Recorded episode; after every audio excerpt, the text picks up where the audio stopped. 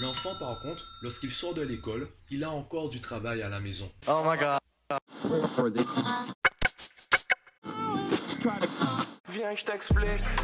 Yo, aujourd'hui, je voudrais t'expliquer comment suivre efficacement ton enfant à la maison. Je rencontre beaucoup de parents qui, euh, qui me contactent, qui me rencontrent et qui veulent savoir comment je pourrais aider leur enfant à progresser. Et avant de discuter avec leur enfant, je discute avec eux, eux en tant que parents. Qu'est-ce qu'ils font eux à la maison pour aider leur enfant à progresser? Je veux savoir dans quel contexte se situe la famille. Ce n'est pas l'enfant qui change, c'est la famille qui change. Il y a des habitudes chez l'enfant qui doivent changer. Il y a aussi des habitudes dans la famille qui doivent changer. La meilleure façon d'accompagner un enfant scolairement, ce n'est pas de répondre à ses questions et d'être assis derrière lui pour l'aider à faire ses devoirs. C'est surtout de lui montrer comment nous on travaille. Donc, d'accompagner par mimétisme. Tu veux que ton enfant sache c'est quoi travailler? Eh bien, travaille devant lui. On savait tout ce qu'était un chien avant de savoir lire. On nous a montré l'animal, on nous a dit que ça c'est un chien et on a retenu l'information. Cet animal-là, cet objet-là, cet être vivant s'appelle un chien. Et là, je parle de quelque chose de tangible, quelque chose qu'on peut voir, qu'on peut toucher. Par contre, les notions comme travail, autonomie, motivation, méthodologie, comprendre, apprendre, etc., ce sont des mots en fait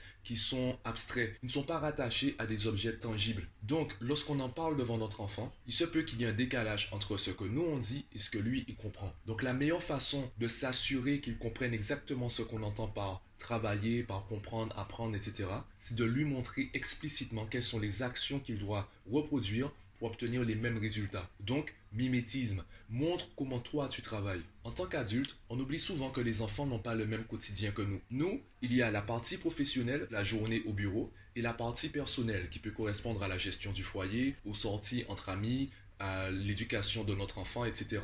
Et ces deux parties sont étanches, elles ne communiquent pas entre elles. L'enfant, par contre, lorsqu'il sort de l'école, il a encore du travail à la maison. La partie professionnelle et la partie personnelle de sa vie communiquent entre elles, elles se chevauchent. Pour l'aider à mieux gérer cela, pour l'aider à évoluer dans ces deux domaines, fais pareil. Mets une partie professionnelle dans ta partie personnelle. Alors je ne suis pas en train de te dire de faire des heures sup et de faire du télétravail. Ce n'est pas cela. Tu peux te former dans une nouvelle activité. Tu peux suivre des formations en ligne qui sont gratuites. Apprendre, euh, prendre par exemple des cours de dessin et ça permettrait de faire une activité familiale. Euh, donc ton enfant et toi, vous apprenez tous les deux à faire du dessin le dimanche après-midi, ça peut être ça, on le fait à deux. On cherche des vidéos sur YouTube, on achète du matériel de dessin et on apprend à dessiner ensemble. Ça permettra à ton enfant de te voir en train déjà d'échouer et surtout de progresser. Malgré le fait que ce soit difficile pour toi, tu lui montreras comment surpasser cela. Donc tu lui montreras comment avoir de l'endurance, comment avoir de l'autodiscipline, comment faire des fiches par exemple de cours, comment travailler efficacement de manière régulière. Comme il te verra le faire,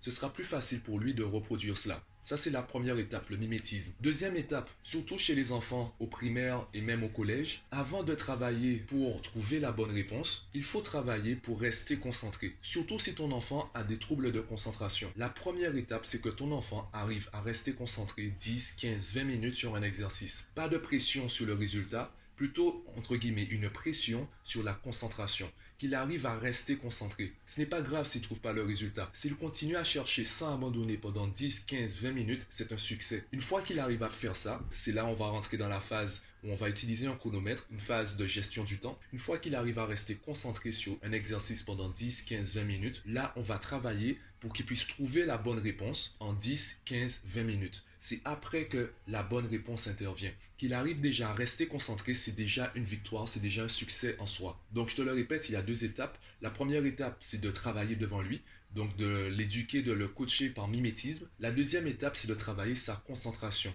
Un enfant qui a du mal à rester concentré, même s'il connaît la bonne réponse, il y a peu de chances qu'il la trouve. Car s'il a besoin de rester concentré 15 minutes pour trouver la bonne réponse, alors qu'au bout de 10 minutes, il décroche, eh bien les 5 minutes qui lui manquent, c'est ce qui lui empêcheront de trouver la bonne réponse. Et j'ai rencontré beaucoup d'élèves comme cela. On a d'abord dû calmer le jeu. Au lieu de faire 3, 4, 5 exercices, on n'en faisait qu'un seul. Et le but, c'était de rester concentré. Pas forcément de trouver la bonne réponse, et de rester concentré. Puisque même si l'enfant apprenait le cours, même si l'enfant comprenait le, cours, vu qu'il décrochait rapidement un exercice ou en évaluation, il ne trouvait jamais ou du moins rarement la bonne réponse, même s'il savait. Du coup, à la correction, il se disait, mais en fait, je savais, en fait, je pouvais. Comment ça se fait que je n'arrive pas à avoir de bonnes notes? Et il commence à se dire, c'est peut-être parce qu'il est nul, ou peut-être que c'est la faute du professeur, peut-être que c'est la classe qui n'est pas bonne, etc. Il va rejeter la faute sur les autres, non pas qu'il accuse les autres, non pas qu'il ne prenne pas ses responsabilités, c'est surtout qu'il est encore trop jeune pour vraiment comprendre l'origine du problème. L'origine du problème, c'est sa concentration. Alors, il va peut-être dire,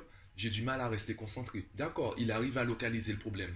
Est-ce qu'il est en âge de trouver par lui-même la solution? Pas forcément. La solution, c'est d'abord de se chronométrer pour rester concentré, de travailler sa concentration. Et ensuite, on va travailler la méthodologie pour trouver la bonne réponse. Donc, je le dis assez souvent, je ne vais pas te balancer 10 000 méthodes différentes et te dire, voilà, tu appliques ça, les yeux fermés, c'est bon, tu, euh, tu, vas forcément progresser ou ton enfant va forcément progresser. Je vais d'abord te donner deux, voire trois méthodes à tester et à personnaliser. Si ces deux ou trois méthodes suffisent, ben c'est génial. Tu pourras passer aux méthodes supplémentaires monter de niveau. Si elles suffisent pas, ben c'est peut-être que le problème se situe ailleurs. Donc on va chercher deux ou trois autres méthodes pour améliorer le processus et donc améliorer les résultats. Ça ne sert à rien de partir sur 10, 15, 20 méthodes différentes en même temps. Tu ne pourras pas tout gérer en même temps. Tu seras du coup moyen sur tous les niveaux il vaut mieux te focaliser sur une ou deux méthodes dans lesquelles tu vas exceller et ensuite tu pourras passer à une ou deux autres méthodes. Donc, teste déjà ça. Travaille dans la même pièce que ton enfant Montre-lui exactement comment toi tu travailles, comment toi tu progresses. Démarre une nouvelle activité, ça peut être une activité à deux, ce sera davantage intéressant. Montre-lui exactement ce que toi tu appelles travailler, se concentrer, etc.